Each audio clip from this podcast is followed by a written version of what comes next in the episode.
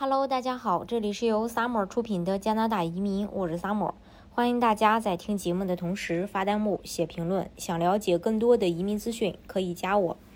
我们都知道，昨天美加边境，呃，中午十二点，对已经接种疫苗的美国游客重新开放。目前新规只适用于美国公民和永久居民，预计所有其他的一个嗯国家的一些开放。将会在九月七日就可以入境加拿大。如果你已经接种了加拿大批准的疫苗，比如辉瑞、强生、莫德纳，还有阿斯利康，加拿大才会认为你是完全接种。另外，在进入加拿大时，需要你是接种第二剂疫苗。十四天之后，完全接种疫苗意味着你在抵达时不需要接受因呃这个新冠疫情的检测，除非你是被随机抽中的，你不需要隔离或者参加第八天的测试，但是你仍然必须。提供过境前七十二小时内的这个检测，无法接种疫苗的十二岁以下儿童将被允许进入加拿大，但他们必须执行与未接种疫苗旅客相同的所有测试要求，呃，包括呃要填写相关信息，包括儿童的文件都必须在抵达前通过呃 Arrival 呃 CN 提交给加拿大的官员。呃，每个来加拿大的人都要使用 Arrival CAN。加拿大政府设计这个程序，就是方便旅客在进入加拿大后，呃，这个检查旅客接种疫苗的状态以及隔离计划。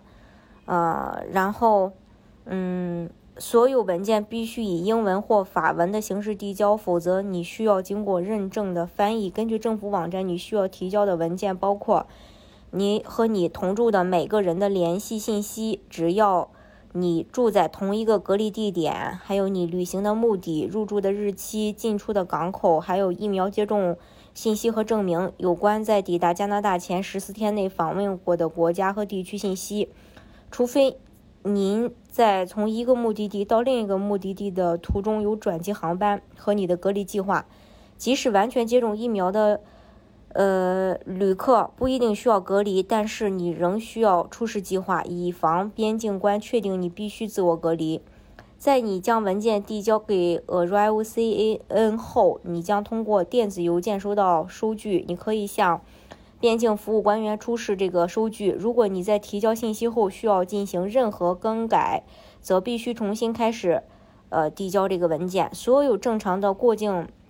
程序仍然使用，只需要在抵达时戴上口罩就可以。除了正常的筛查外，边境官还会询问你的感受，并评估你是否有新冠疫情的症状。如果他们怀疑你生了病，他们可能会将你转给公共卫生官进行医疗评估。如果你是从美国开车到加拿大，你需要有有效的身份证件，例如美国的护照，呃，还有这个。嗯，驾照，十六岁以下的儿童只需要出示美国公民的证明就可以。建议你在入境时先去看一看这个呃相关网站的这个入境等待时间。另外，你确保你没有呃带这个进口任何进出口的这种违禁品。实际上，你还必须申报你携带到加拿大的任何有机产品。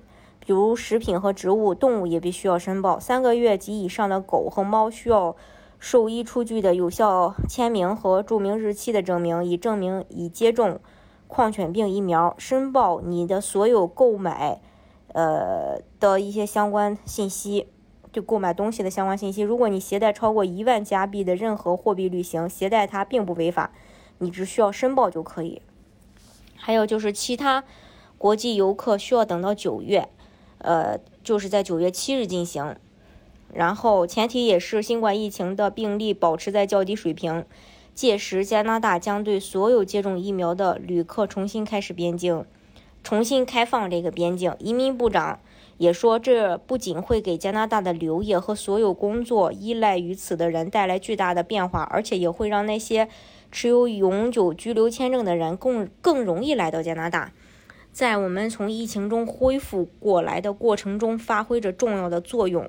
对未接种疫苗的旅行者，强制性检测要求没有变化。通过这个战略，加拿大希望能够继续检测加拿大疫情的变异，并确定变异的严重性。公共安全部长比尔称，逐步重新开放边境是以事实、科学证据和公共卫生专家的建议为指导。经济发展部长说，加拿大边境措施的放松对全国旅游业该行业雇佣的数千名加拿大人以及依赖该行业的社区来说是个好消息。他也说，今年是充满挑战的一年，我们平衡了保护加拿大人健康和我们经济的需要，但旅游业表现出难以置信的恢复力。不过，对于加拿大如此斩钉截铁重新开放边境，民众感觉是喜办呃，就是喜忧参半。毕竟第四波疫情正在路上，谁知道现在开放会不会导致疫情呃这个重燃？呃，所以嗯，能不能去缓解加拿大的经济，对未来是呃也是一个挑战。当然，加拿大就是说这个九月七日的开放也是会根据。